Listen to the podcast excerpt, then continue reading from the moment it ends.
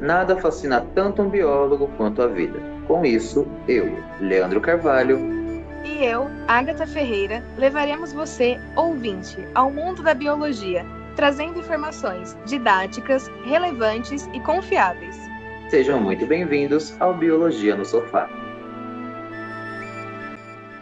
Olá, sejam muito bem-vindos ao segundo episódio da segunda temporada do Biologia no Sofá. Nosso tema de hoje é a pesquisa botânica. E antes de começarmos a apresentar o nosso tema de hoje, gostaria de dizer que o podcast está disponível em todas as plataformas de streaming e também está disponível tanto no Twitter quanto no Instagram como arroba Biologia no Sofá. Caso você queira mandar um e-mail, conversar com a gente, mande lá no biologianosofá.gmail.com. Eu sou o Leandro Carvalho Oi, gente, eu sou a Agatha. Como vocês já devem saber, desde o último episódio, agora eu tô nesse projeto com o Leandro. Fazemos biologia juntos. E hoje, como ele falou, a gente vai falar um pouquinho sobre a pesquisa botânica e por isso a gente trouxe uma pessoa muito especial para nós, que vai se apresentar e eu espero que vocês gostem. Olá a todos, eu sou o professor Paulo Afonso, e esses dois estão fazendo esse fuá todo, que na realidade orienta essas duas criaturas, né?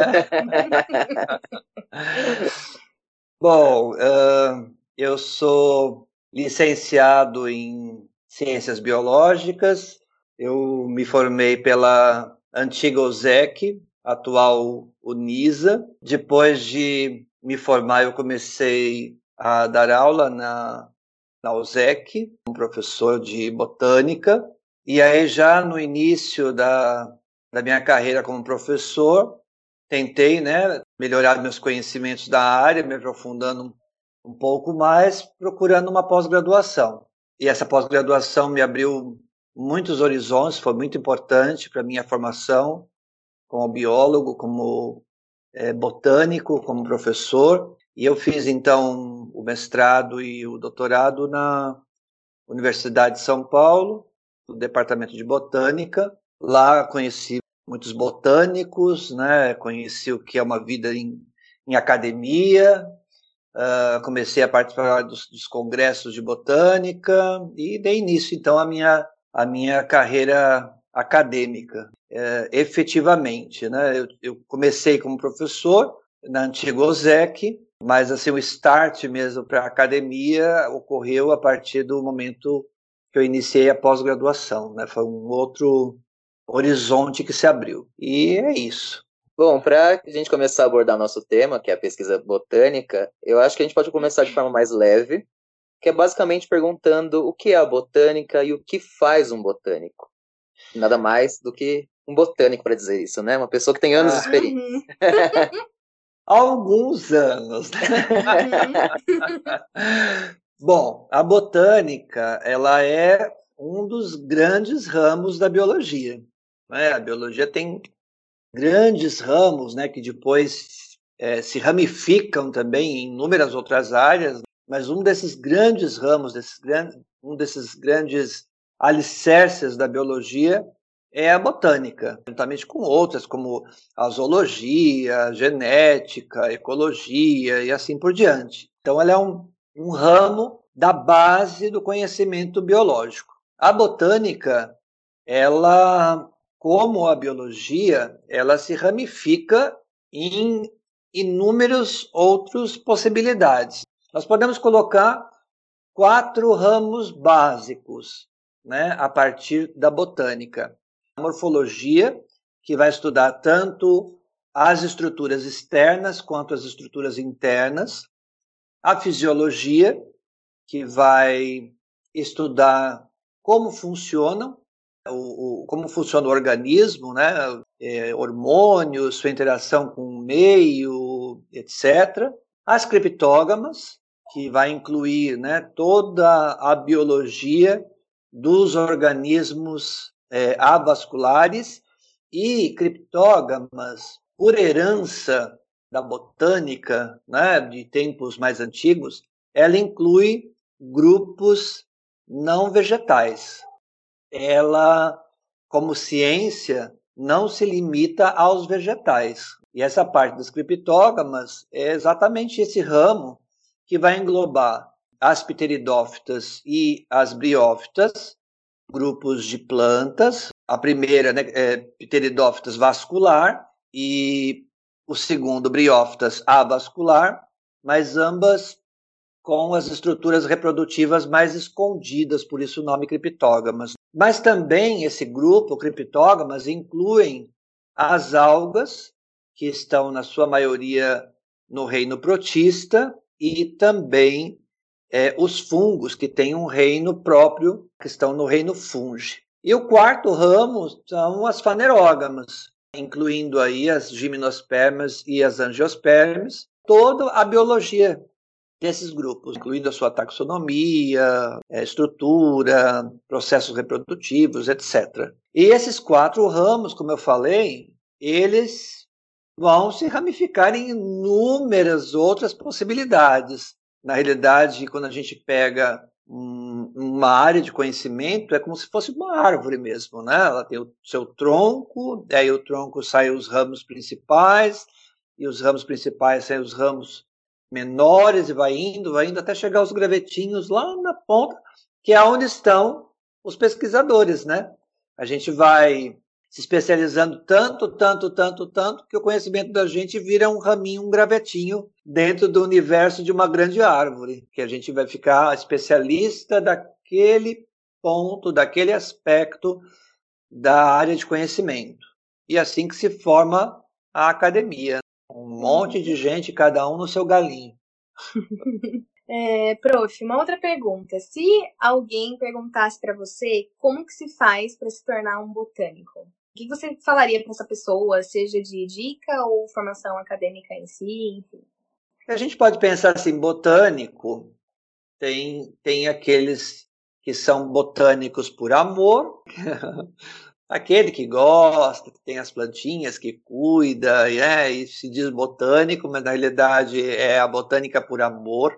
E tem o verdadeiro botânico mesmo, que é aquele da academia. Então, assim, se alguém é, realmente quer se tornar um botânico, ele deve se aprofundar nesses ramos que eu falei, né, e seguir uma pós-graduação. Então, fazer uma pós-graduação na área de conhecimento da botânica e definir dentro do universo da botânica qual a área que tem interesse. Né? Se é um, voltada para fisiologia, se é voltada para morfologia, se é com criptógamas, se é com fanerógamas, em, em qual desses ramos que você vai buscar o seu ramo. Porque dentro dessas áreas, dessas quatro grandes áreas que eu falei, existem inúmeras outras possibilidades que podem ser seguidas, inclusive possibilidades que vão é, se entrelaçar com outras áreas de conhecimento. Pode se entrelaçar, por exemplo, com a biologia molecular, pode se entrelaçar com a genética, pode se entrelaçar com a ecologia. Então depende para qual área que você quer ir. Na realidade, esse ramo pode se entrelaçar com uma outra grande área de conhecimento biológico e elas vão se interagir.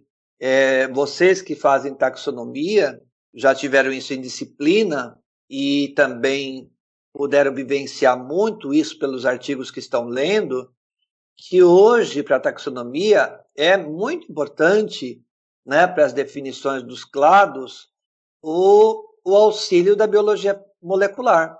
Biologia molecular para o botânico é ferramenta em alguns tipos de estudo. Né? Então, para ser um, um, um botânico, é, teria que, entre outras coisas, né, além de amar a botânica, claro, teria que fazer uma pós-graduação, porque a pós-graduação ela é muito mais do que você adquirir um título, né? É você adquirir toda uma experiência de vida, conhecer pessoas, abrir seus horizontes para a ciência, né? Então, assim, você aprende demais, demais, demais. É, é, é, conhecimento toda hora. Cada dia você aprende uma coisa diferente. Então, assim, é, é muito importante essa vivência.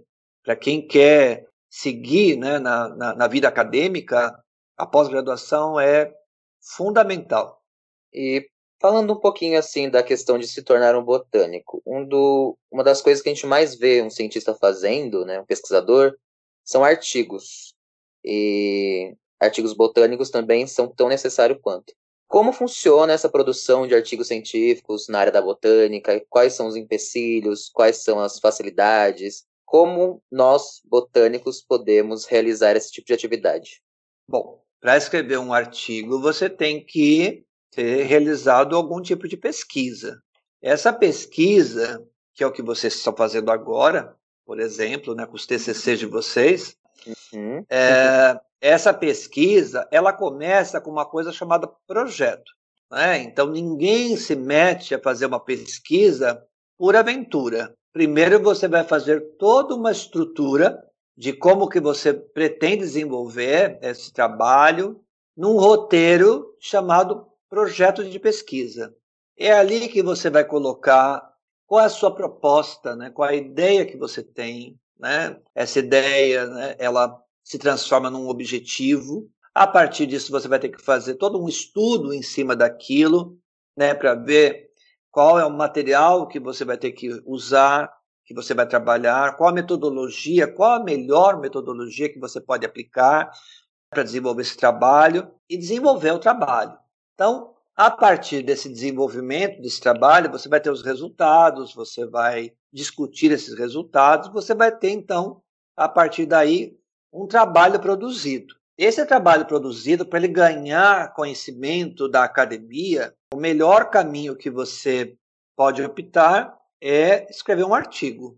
E aí vai, né? Para onde que eu quero enviar esse artigo? Para uma revista nacional, para uma revista internacional?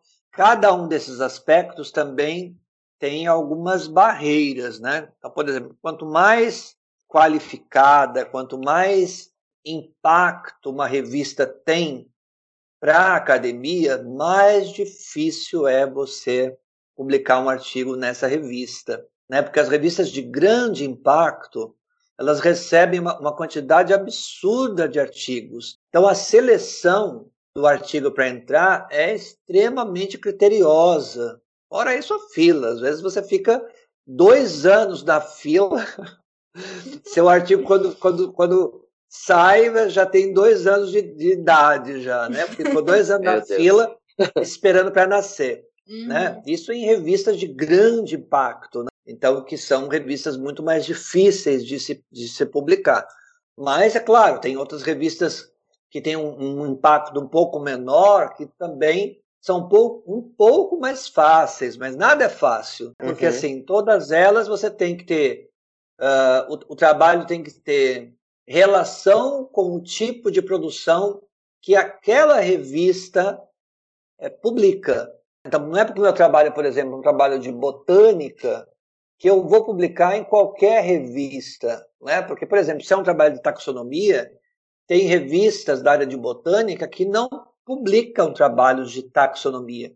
Publicam de outras coisas, às vezes de fisiologia. Então, o que, que vai fazer um trabalho de taxonomia? Vai lá naquele meio. Sim. Então, você não vai mandar para lá porque o, o, o seu tipo de trabalho não está relacionado com aquele tipo de revista e você só perdeu tempo, porque o trabalho vai ser rejeitado.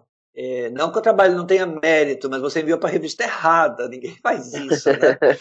você, tem, você tem que olhar né, para a revista e saber assim: bom, essa revista publica o quê? E aí, se ela publica o tipo de trabalho que você gerou, que você produziu, aí você vai colocar o seu trabalho nos exatos moldes que aquela revista pede, porque se ela pede, por exemplo, você separar por ponto e vírgula e você põe vírgula, vai vir uma corrigir, que não é assim que é o modelo que a revista pede.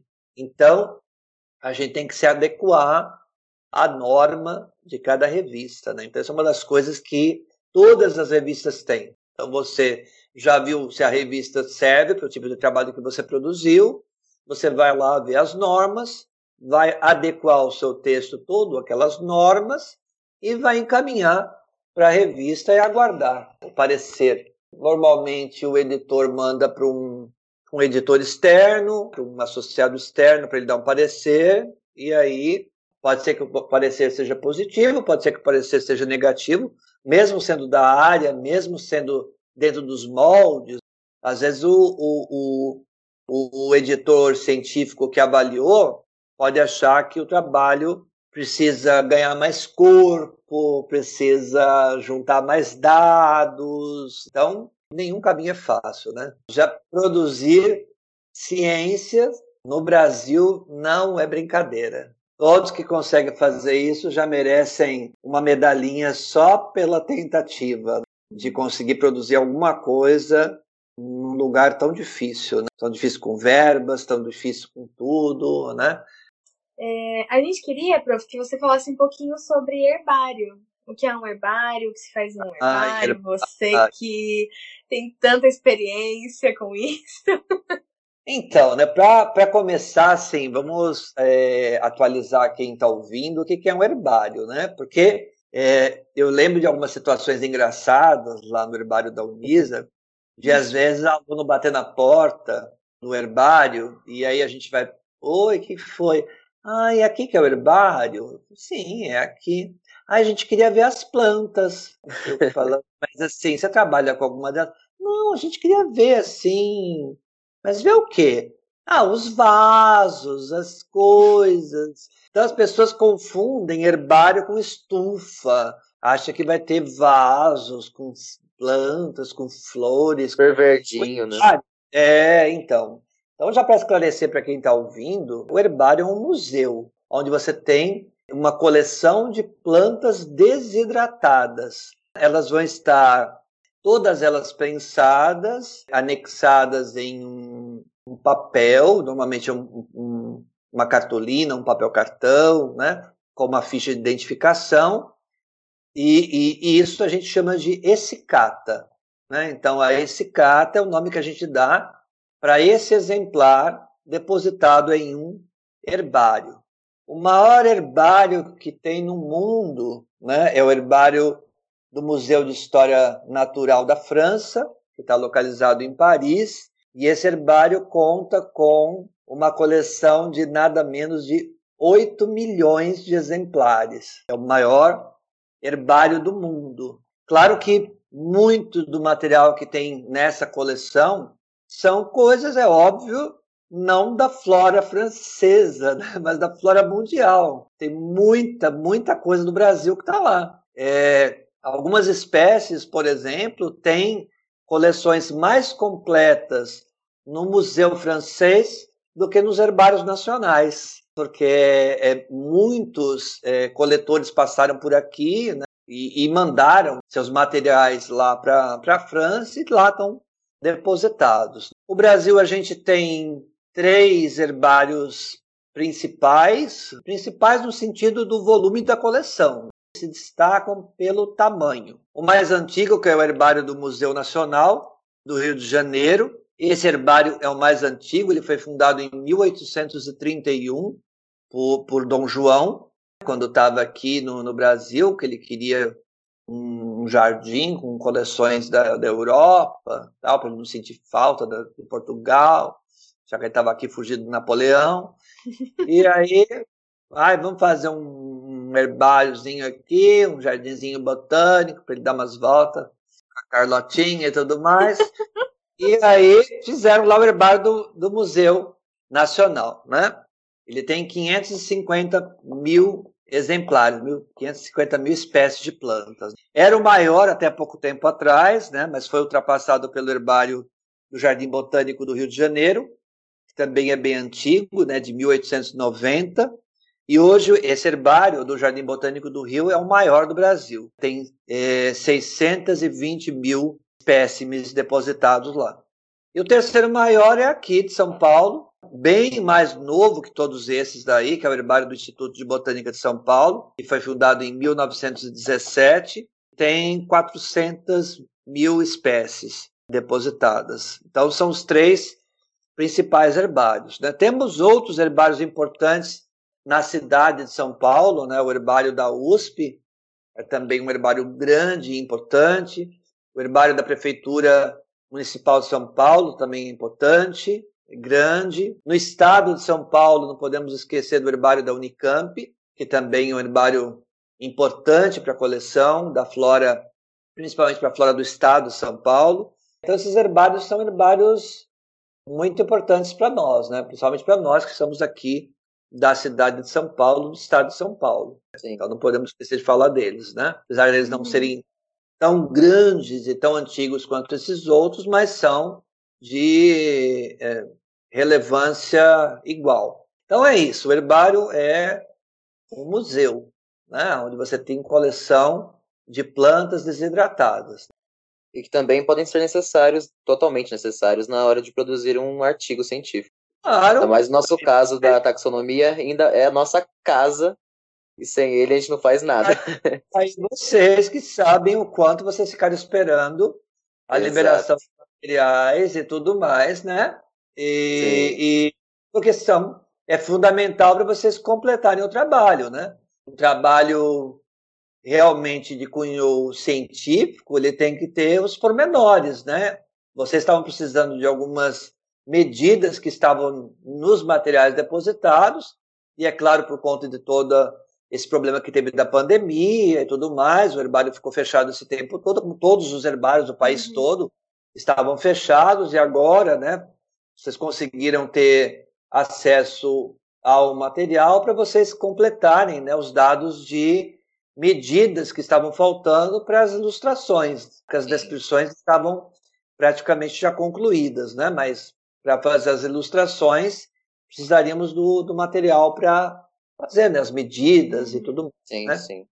Eu falo isso porque muitos dos nossos ouvintes não, não conhecem muita gente, nos ouvem, mas não sabem muito o que a uhum. gente faz. Então, para quem não sabe, eu e a Agatha desenvolvemos trabalho em taxonomia vegetal, né? A Agatha com Licófita, que é uma divisão, Pteridófitas, e eu com Zingiberales, que é uma ordem de angiospermas. E nosso orientador, justamente, é o nosso convidado de hoje, que desenvolve esse trabalho há três anos conosco. E Exato. o Herbário se tornou uma segunda casa para a gente, porque lá que a gente desenvolveu todo o nosso projeto, a gente cresceu ali uhum. como botânicos e foi uma parte totalmente necessária para o nosso desenvolvimento acadêmico. Tava lembrando de uma menina, acho que era da farmácia, não tenho certeza, que uma vez ela tava ela e mais umas meninas, aí elas entraram assim no herbário e falaram, ai, a gente queria falar com vocês porque o que vocês fazem, né? Aí eu, elas entraram na estufa, não sei, viram tudo, expliquei para elas. Aí elas falaram assim, ah, eu achei que vocês faziam poções, sabe, assim, para cura, umas coisas espirituais, uns rituais, assim, sabe? Vocês não fazem isso? Porque eu tinha vontade, assim, de fazer uma poção. Eu falei, não, a gente não somos o Harry Potter, não chegamos nesse patamar. É, a gente até pode ser um, um dos ramos, né? A gente até é. faz algumas poções e tudo mais, conheço várias ervas poderosas, né? E pode até fazer assim, o espírito se elevar tanto que ele sai do corpo de uma vez, vai, vai e não volta nunca mais, inclusive, uhum. né?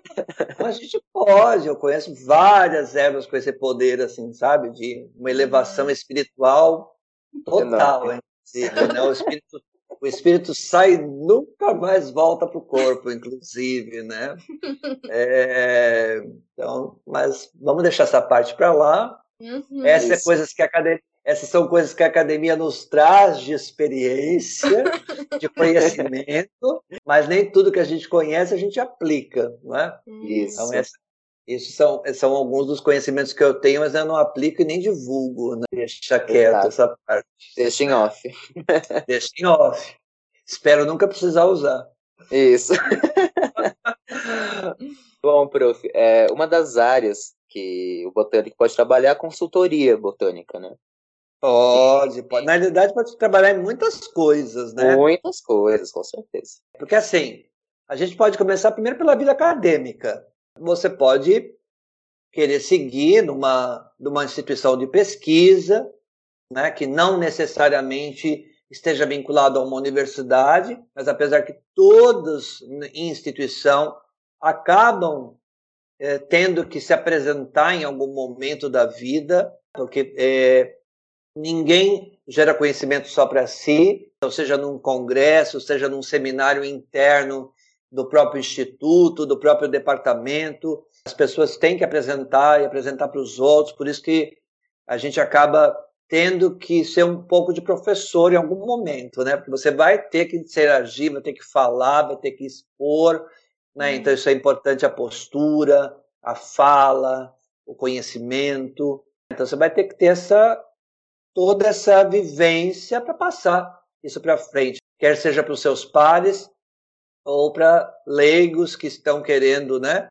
ter um pouco do conhecimento, aí você vai adequar o linguajar, vai ficar fazendo um linguajar extremamente técnico para leigos que não, não vão ficar entendendo nada, então a gente não precisa ficar rotando ciência, né, como uma forma snob de ser, né? Então, dependendo de quem vai, quem é seu público-alvo, você vai adequar até esse linguajar, essa postura, e, e a vida acadêmica ela acaba conduzindo isso. Se você é de uma de uma instituição de ensino, né? Se você entrou para uma universidade, então claro que você vai ter que atrelar a pesquisa e o ensino.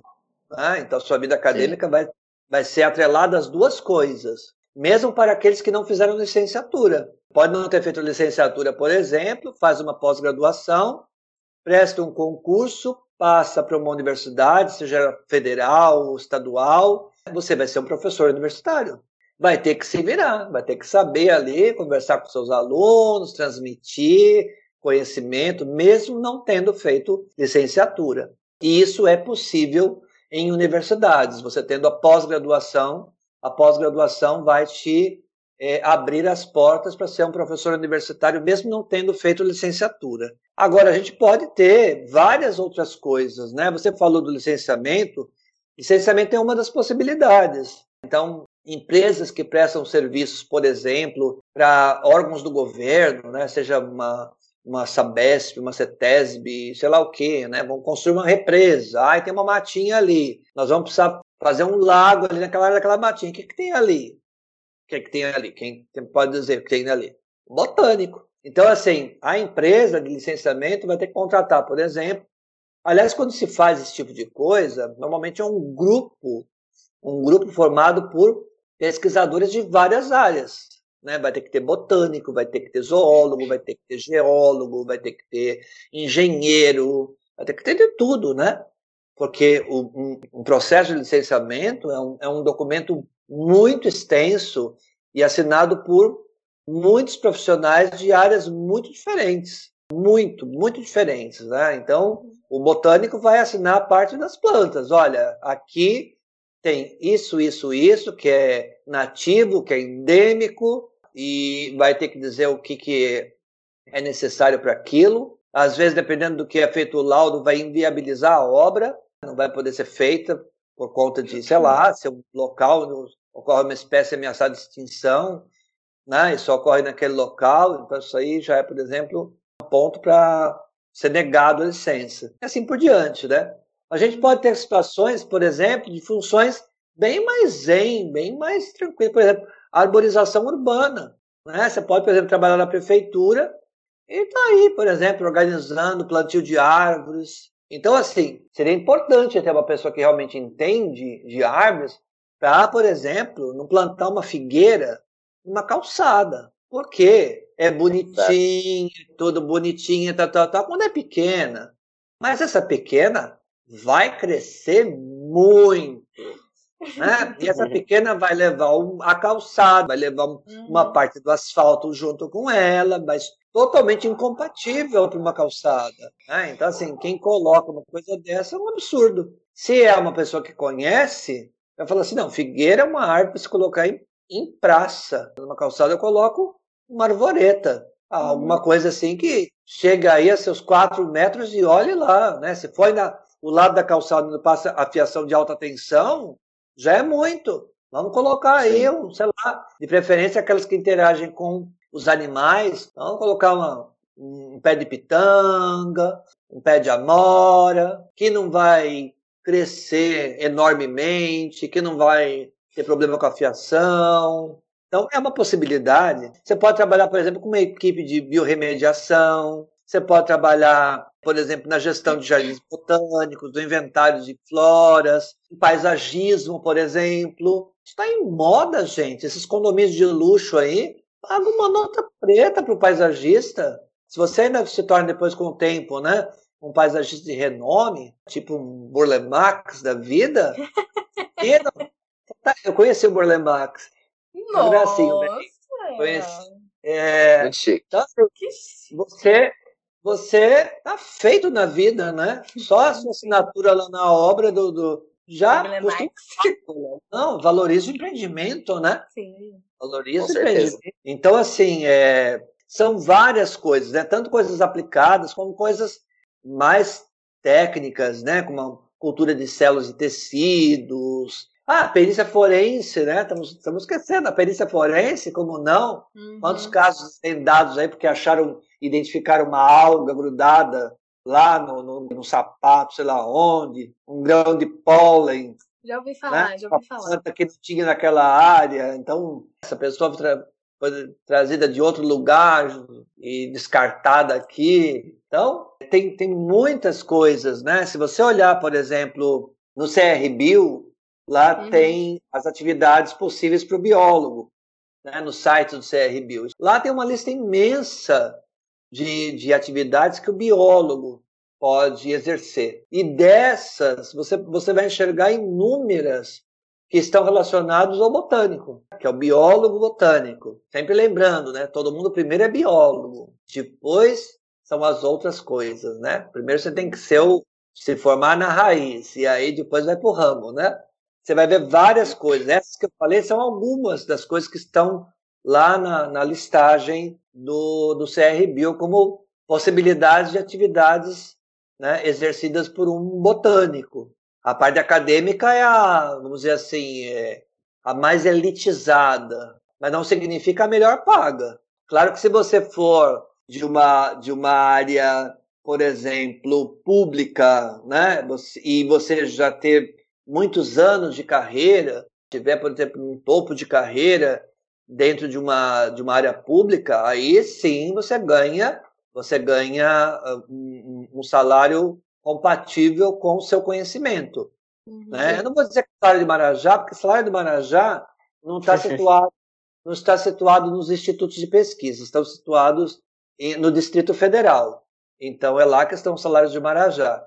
Nas instituições de pesquisa estão salários compatíveis com a dedicação e a competência das pessoas que estão ali há anos dedicando a sua vida à ciência. Então, nada mais justo que ganhar aí seus 20 mil reais, porque é justo para um pesquisador que se dedica, a, sei lá, 20 anos. É muito melhor que ganhar 35 para um deputado que acabou de ser eleito, que mal sabe escrever o nome, mas está lá e apoia fulano e e Beltrano, e sabe falar palavrão bem, e aí tá lá ganhando 35 mil reais por mês. Isso eu acho injusto. Então, assim, tem isso da academia, mas, por exemplo, licenciamento ambiental.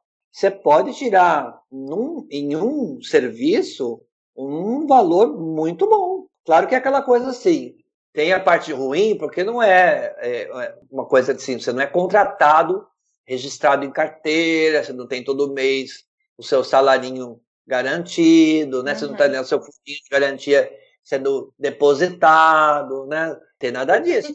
Mas quando vem, você tira lá uma bolada. Às vezes um único serviço, você tira aí 15 mil reais por um mês de trabalho. Por exemplo, no licenciamento ambiental, eles pagam conforme a titulação, né? Quando você é doutor, tá lá no CRB o valor da hora trabalhada do doutor. E aí você é doutor com experiência na área, então quanto mais anos de experiência na área, sobe o valor da hora. Claro que é um trabalho árduo, você tem que ter muito conhecimento daquilo que você está vendo, você vai assinar um laudo. Então, assim, tem que realmente conhecer o que está fazendo, né? Uhum. Realmente tem que identificar. identificar, você sabe como é o processo, né? Às vezes não é nada fácil identificar. Sim, vai ter. Às vezes você, é, às vezes você encontra a planta totalmente vegetativa. E aí? E aí, como é que você faz lá? Tem que se virar. Tenta achar as coisas mais próximas para tentar identificar, ver se é algum grupo é, ameaçado ou não. E aí vem os herbários para te dar o apoio, né? Você pega esse material, vai num herbário, vê que herbários que tem coleções feitas na área, né? Para saber ali, olha, ocorre isso, ocorre aquilo. Ah, eu estou desconfiado que é a espécie X, que é uma espécie ameaçada. Tem registro dela nessa área? Tem. Herbário tal registrou, tá aqui. Você pode falar, ah, então, tá vendo? Pode ser. é isso, né? Então, assim, você tem muitas possibilidades, né? Que são tanto possibilidades de um, de uma coisa, conhecimento mais aplicado, quanto um conhecimento mais técnico, mais acadêmico. Certo. Bom, agora a gente pode ir para as perguntas dos nossos ouvintes. Ah, É, tem eu fiz. ouvintes? Tem perguntas dos ouvintes, isso é coisa chique. Óbvio, gente. Eu pedi pro. Lá no nosso Instagram, no arroba Biologia no Sofá, para eles mandarem algumas questões, algumas perguntas, e recebemos algumas, separamos e vamos te perguntar. Então não tenha medo de responder. Exatamente. A primeira é do Luiz Nali, um conhecido seu já, né? E ele perguntou como você enxerga a classificação dos vegetais daqui a, a uns anos, com o auxílio das ferramentas de sequenciamento e filogenia atrelando a ação antropológica nos biomas. Que pergunta, eu só podia vir do nada. Uma perguntinha bem da cabulosa. Bem sucinta. Vamos lá, então ele quer saber das ferramentas, né? Eu, eu coloquei um pouquinho sobre as ferramentas. É, hoje eu acho que uma das ferramentas de grande importância é inclusive uma que ele conhece bem, que é a biologia molecular. Não que a biologia molecular tenha a solução para tudo, né? Ela não é a resposta definitiva. Hoje, né, nas matrizes estão se atrelando outras informações que auxiliam. O próprio PG, né? O primeiro APG que foi feito, praticamente a matriz era só com dados moleculares. Hoje já atrelam anatomia, atrelam é, dados químicos, tentam fazer uma matriz mais mista para tentar formar, então, né, os, os grupamentos o mais natural possível, que é isso que todo trabalho taxonômico tenta fazer. A gente tenta, nos trabalhos de taxonomia, formar grupos naturais e desmembrar, se for o caso, os grupos artificiais, como foi o caso das dicotiledôneas, um dos principais né, grupos de, da botânica durante nem sei quantas décadas, né, que desmoronou logo no primeiro APG. A gente já descobriu que era um grupo artificial porque estava colocando ali coisas de mais de uma linhagem ancestral, né? portanto, um grupo não monofilético. A ação do homem, uh, o que a gente pode se preocupar é com relação à perda das linhagens naturais.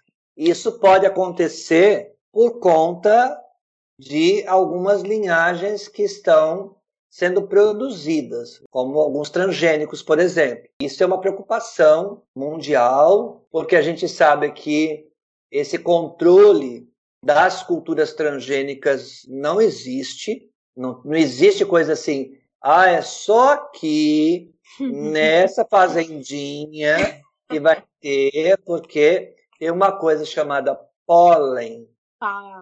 Pólen, né?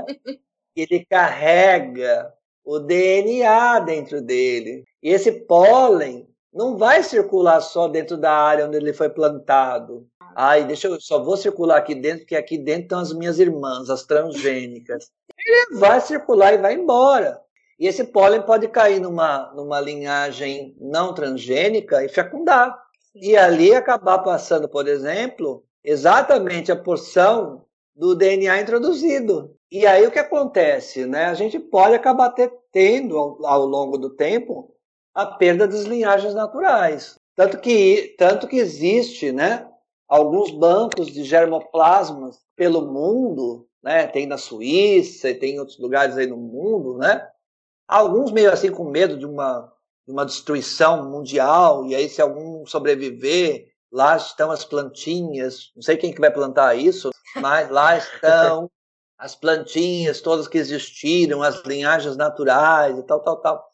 Então também assim, tem isso, né? Estamos procurando guardar é, essas linhagens naturais que pode ocorrer, por exemplo, a perda no campo. Agora, não significa, por exemplo, que se houver um cruzamento de uma linhagem como essa, isso não implica uma criação de uma nova espécie. A introdução de um gene que seja para, por exemplo, impedir a propagação de um fungo, né, ou alguma coisa desse sentido, uh, fazer com que a planta cresça melhor numa determinada situação do que em outra, isso não significa que estamos criando uma espécie nova. Não é isso que define uma nova espécie. Então, eu, eu não, não, acredito que isso, por exemplo, se for essa linha de pensamento do, do Luiz Nali quando ele fez a pergunta, né? É, se isso acontecer num futuro, isso não vai, por exemplo, interferir nos sistemas acadêmicos apontam assim, ah, vamos criar então novas espécies por conta uhum. que essa veio da linhagem transgênica, né? Isso ainda não, não acredito que isso vá ser importante nesse aspecto. Acho que era isso sua pergunta, né? Era, era um monte de coisas, mas acho que eu acabei isso respondendo. mesmo. Eu acho que eu respondi. A próxima foi a Natália Lima, que perguntou ah. quais os cuidados ao entrar numa trilha para coletar o material. Olha, bem da Natália mesmo isso. Os cuidados são no entrar numa trilha, nós temos para coletar ou não coletar, cuidado sempre uhum. tem que ter, né? Então assim, você tem que ter o limite de pessoas, porque tem o impacto sobre a trilha, é aquela coisa dos cuidados de você não perturbar o ambiente deixando coisas suas pelo caminho, né? Trilha não é depósito de lixo, então todos aqueles cuidados que se tem é, ao visitar um ambiente natural, seja para coleta ou seja só para contemplação da natureza, os cuidados são os mesmos. A gente deve evitar o impacto da nossa presença nesse ambiente, para contemplar. Então é observar, é ouvir, é sentir, é o cuidado ao caminhar, porque às vezes você está pisando um monte de, de, de plantinhas no caminho, então tomar um cuidado. E aí as coletas, é claro, né? Coletar o que é necessário. Isso vale para qualquer área de conhecimento, né? A gente nunca coleta aquilo que não é necessário. Você tem que levar o suficiente, o suficiente para desenvolver o seu trabalho. Né? Nós que somos da área da botânica, para a gente sabe que tem que coletar pelo menos três ramos, né, com flor e ou fruto. Em algumas situações, quando é planta herbácea, pelo menos um exemplar da planta inteira. Claro que se for o único indivíduo na área toda, você não vai fazer isso, né? Que vai que é o único último sobrevivente. Pronto, acabei com a espécie. Então, coleta nessas situações, né? Porque às vezes você precisa do sistema radicular, de alguns detalhes do sistema radicular para identificar. Então, até assim, é, além dos cuidados todos que a gente tem que ter do respeito à área e tudo mais, a gente também tem que ter os cuidados com aquilo que a gente vai fazer lá. Né? Uhum. Então, um dos cuidados é, se vai coletar, coletar o necessário, nunca o excesso. Sim. A Beatriz Grigori perguntou quais as maiores dificuldades encontradas no processo de pesquisa. As maiores. Ixi, são tantas, né? Bom, eu acho que uh, a primeira delas é verba. Não existe pesquisa que não gaste. Sempre você gasta, alguma coisa você vai gastar. Ah, não, eu tenho tudo. Não, você tem tudo porque alguém já colocou esse tudo lá. Ah, eu tenho o álcool 70, alguém comprou o álcool 70. Ah, eu tenho a prensa, alguém comprou a prensa. Então, assim, às vezes, a gente entra, por exemplo, num projeto que já está em andamento, que já tem tudo, a estrutura, tem verba, tem tal, tal, mas alguém já batalhou por tudo isso, né? E assim, não tem, não tem como você realizar pesquisa sem um mínimo de verba. Tem que ter uma verba para o transporte, uma verba para a manutenção daquilo que você está fazendo, né, dos reagentes, do equipamento, mesmo que eles já existam. Tem uma coisa chamada manutenção, tem uma coisa também chamada de é, material de consumo, que é aquele que, que vai. Né? Por exemplo, álcool, você usou, não tem, não tem, não, não volta. Você já usou, você já, já foi. Uma outra coisa que é difícil também, e aí é uma coisa que cada pessoa tem que saber se colocar, é o start. Né? Então, por exemplo, vocês tiveram um início comigo. Então, como é que foi isso? Como foi esse contato? Como foi o interesse? Como foi a oportunidade? Mas quando vocês terminarem essa etapa comigo, vocês vão começar uma etapa em outro local. Como vai ser esse outro local? Quem vai ser essa outra pessoa? Então, tudo isso vai depender de uma série de coisas. Então, por exemplo, quando a gente pretende fazer uma pós-graduação, a primeira coisa que você tem que ter é um orientador.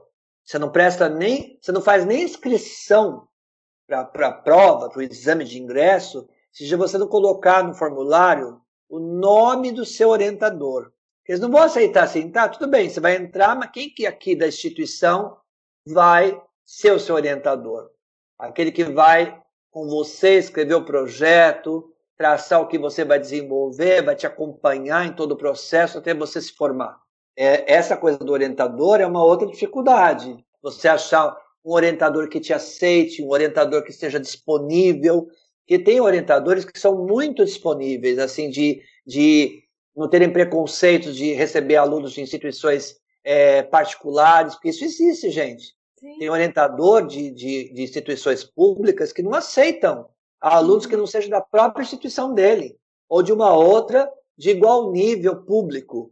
Ah, não, é de particular, não, não, não quer nem saber. Então, às vezes, tem esse preconceito.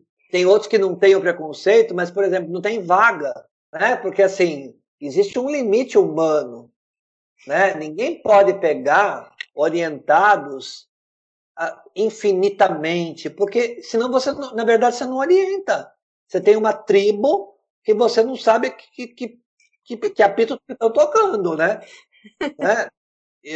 Eu lembro que existia uma recomendação é, eu nem sei se existe essa recomendação ainda, mas existia uma recomendação da CAPES há anos atrás, alguns anos atrás, é, de que assim, é, o número de orientados não ultrapassasse cinco por orientador.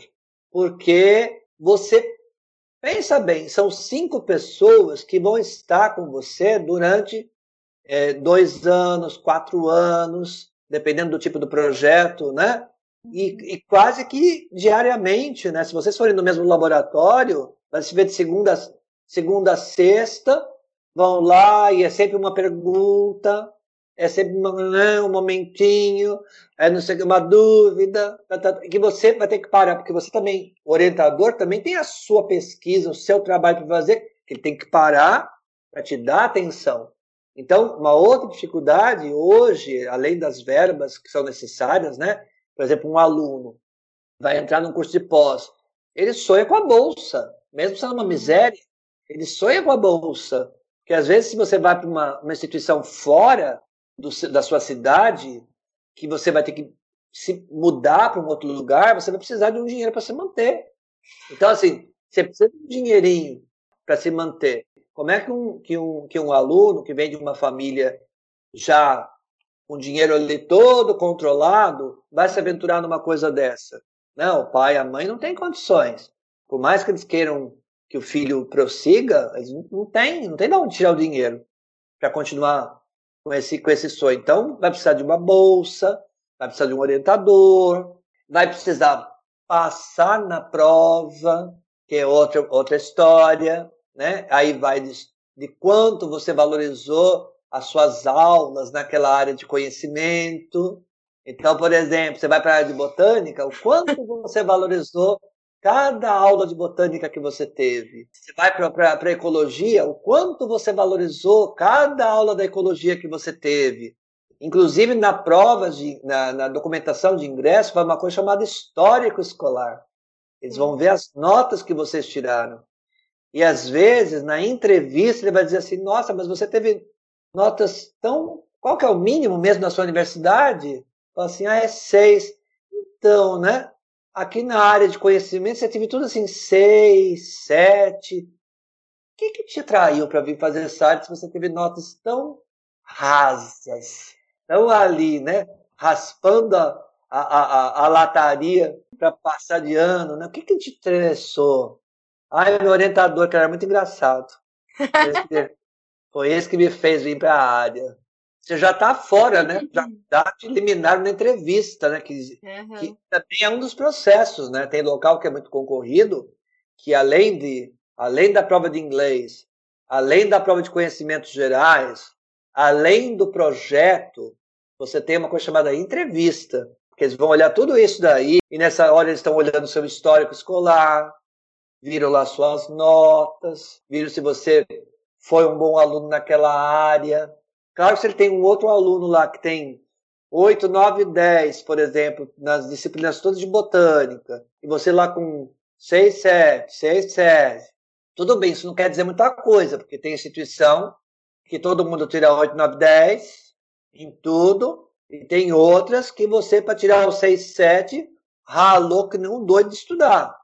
Isso não é não é o único parâmetro, mas, mas é uma coisa que chama atenção. Se, se, se, se a instituição já tem, por exemplo, uma fama de que não é lá essas coisas da cobrança, e ainda você tem a nota só no raso, uhum. e aí eles vão olhar no seu histórico e falar assim: será, hein? Vale a pena colocar para dentro? Uhum. Às vezes na entrevista você já leva uma chuteira.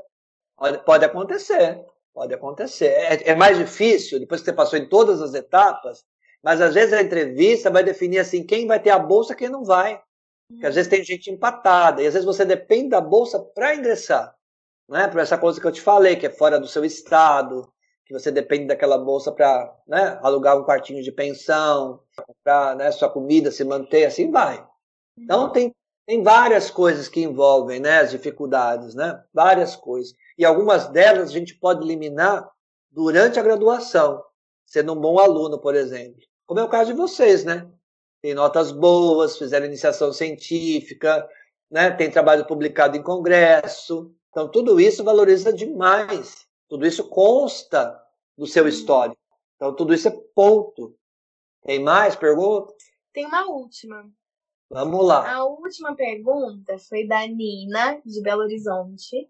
E ela perguntou como que funciona o mimetismo vegetal nós temos algumas, algumas plantas que usam né, de artimanhas, não sei se a gente pode chamar de mimetismo, mas assim, elas uhum. simulam, simulam algumas, alguns bichos para facilitar o seu processo reprodutivo.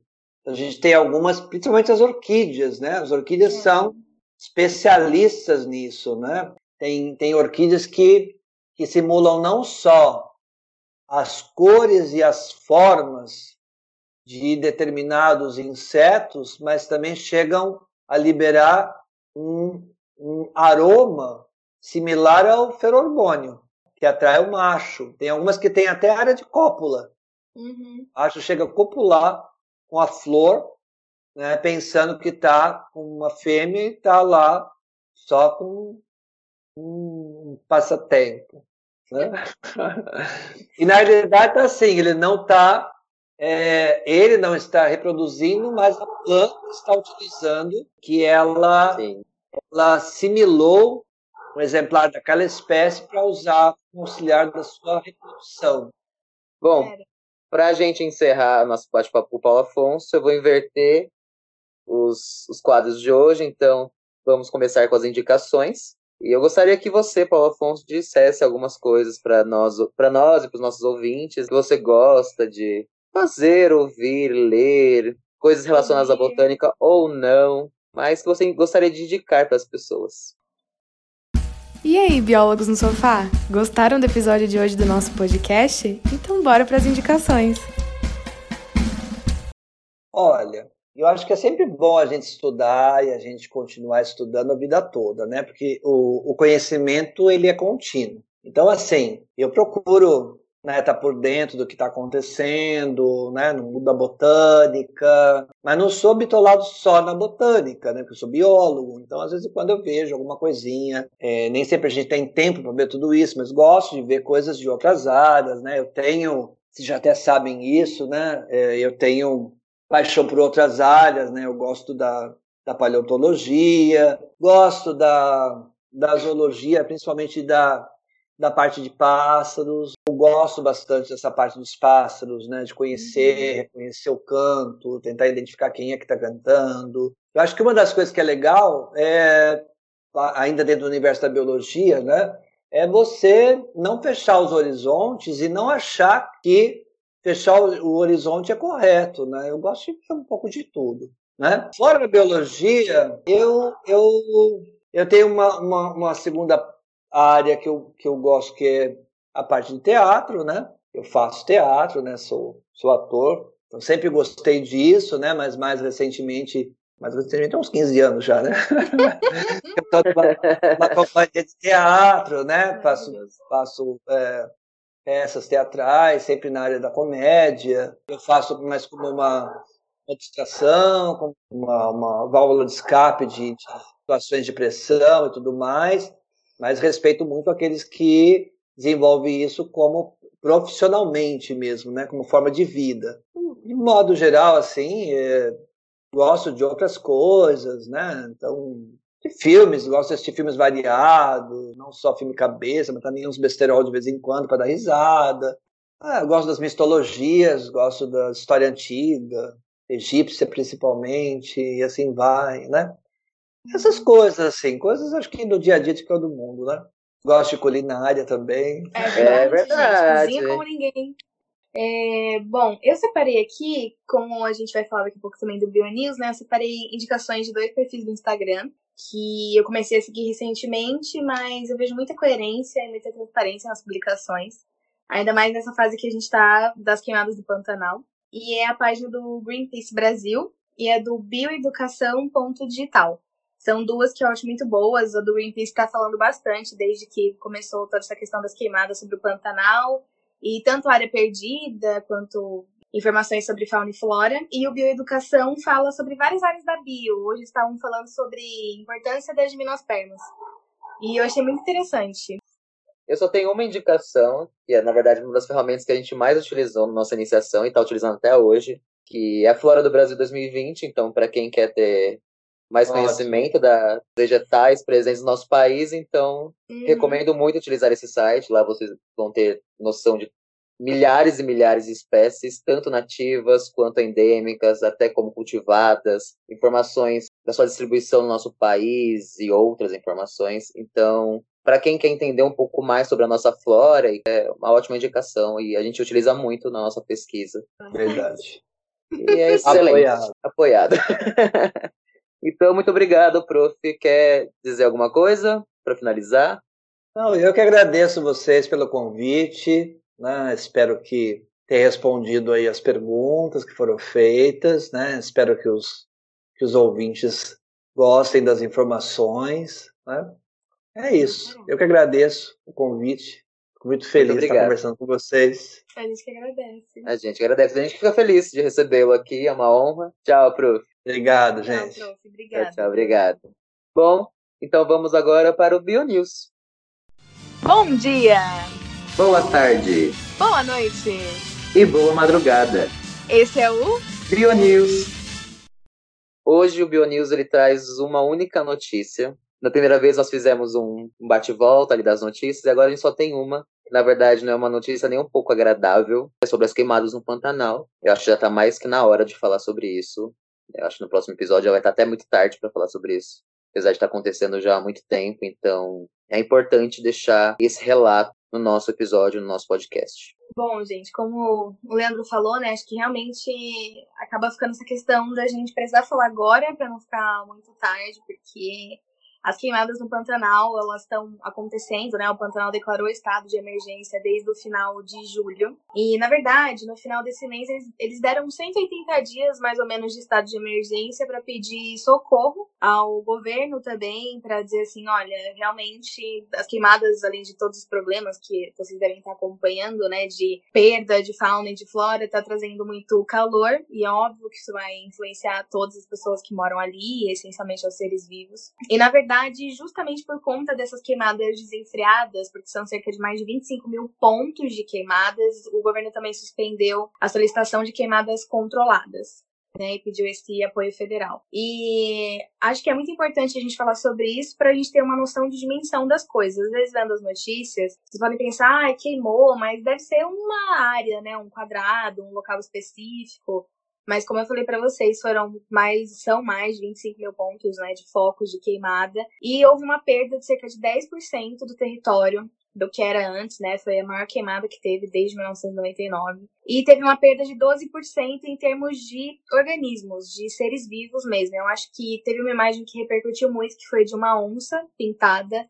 Inclusive, Sim. o Pantanal é um bioma que tem, né? A maior concentração de onças pintadas e a onça estava com as patas enfaixadas. Então, assim, aquele ser vivo, assim como a gente, perdeu um habitat. Assim como às vezes você perde sua casa, acontece a mesma coisa com os animais. A gente não pode nesse ponto separar muito as coisas e achar que seres humanos têm problemas assim de perder sua casa e seu habitat, e animais e plantas não. Então, na verdade, assim, foi uma coisa de uma proporção muito grande, porque as queimadas acabaram atingindo até a Bolívia e, e Cuiabá. E eu acho que tem que se pensar que você está tendo uma perda, acima de serem espécies que correm risco de extinção ou que são vulneráveis, você tem uma perda, inclusive, do desconhecido. Então, você simplesmente está queimando, tem um, um, dado né, que mostra que 90% das queimadas né, foram por ação antrópica. Estou vendo muitas pessoas, seja na política ou até em qualquer meio que exista, fazendo as coisas sem pensar em consequências. Eu acho que a quarentena é um nítido resultado disso.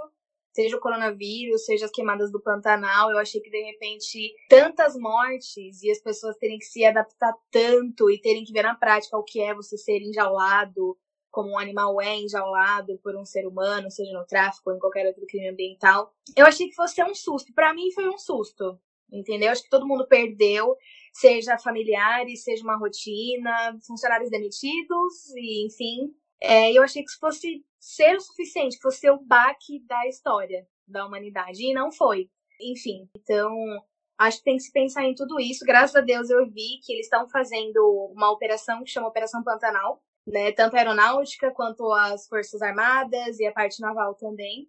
E está sendo feito também uma, um levantamento, né, na verdade, de doações em dinheiro mesmo, tem um link, inclusive, para você poder entrar e doar, para recuperar um pouco, né, graças a essa parte financeira, o habitat, tipo, para realocar os animais que sobreviveram, machucados ou não, para realocar esses animais que perderam o, ambi o habitat, né, o ambiente em que eles viviam. Inclusive, teve uma tag também no Twitter, né, que chama Save Pantanal, que vocês podem estar colocando, quem tiver conta no Twitter, para poder trazer à tona e discutir cada vez mais esse assunto. E eu vi também, estava comentando com o Leandro, que graças, graças, graças a todos os poderes do universo, desde ontem tá chovendo no Pantanal o dia inteiro. Choveu ontem, choveu hoje. E eu fiquei muito feliz, me tocou demais o coração, porque além de doação financeira, não tem como eu ir para lá.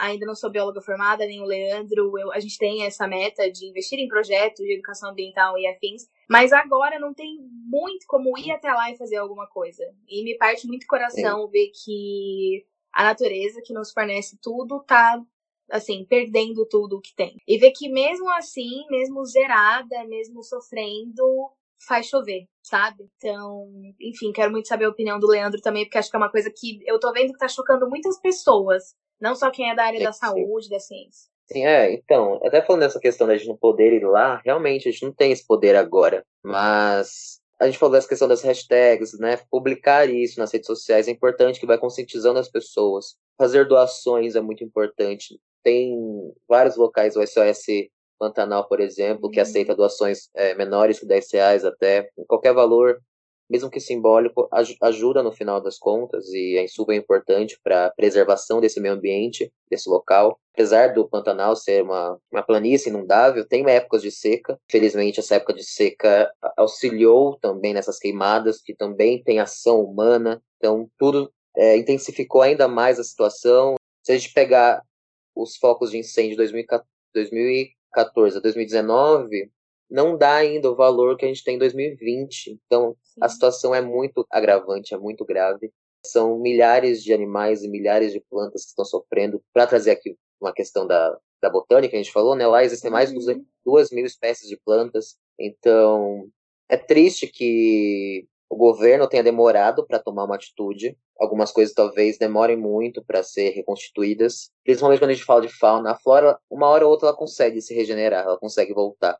Mas a fauna, ela sofre muito mais, ela depende muito mais da ação do homem para ajudar a recuperar. Principalmente nós biólogos precisamos enfrentar essa situação toda e ajudar com que a vida, dependente de qual ela seja, retorne, retorne 100%. Espero que a situação melhore e que essas chuvas não parem, que continuem, Sim. porque chuva de um, dois dias ainda não é o suficiente para acabar com tudo, mas já é uma grande já ajuda. É um e eu espero que a gente abra nossos olhos, não somente para preservar esses ambientes, mas também na hora de votar. Sim. Porque na hora de você votar, você já meio que decide do, do rumo que o país vai tomar, seja Sim. na parte econômica, mas também na parte ambiental, enfim. Então a gente tem que olhar bem para as nossas ações, pensar muito bem naquilo que a gente vai fazer. Uhum. Eu acho que é isso. Queria agradecer de novo o Leandro, né? A segunda vez que eu tô aqui junto com ele, debatendo e conversando. E queria que ficasse esse recado para as pessoas. A gente pensou que seria acho que uma coisa muito grandiosa para a gente trazer a botânica para um episódio do podcast, porque a gente sabe que é uma coisa complexa, que não são todas as pessoas que fazem biologia que se interessam pela área.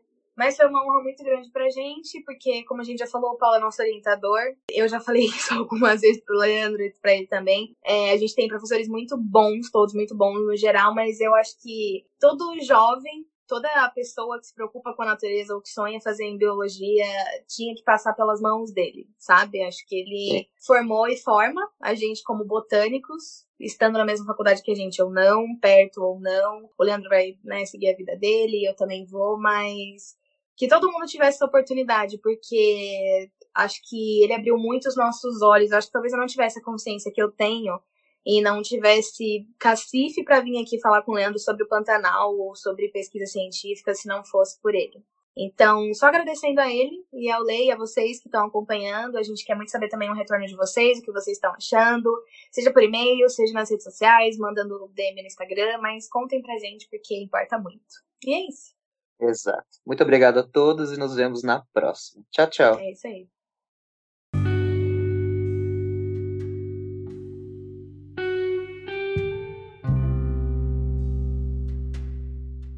Biologia no sofá. Biologia.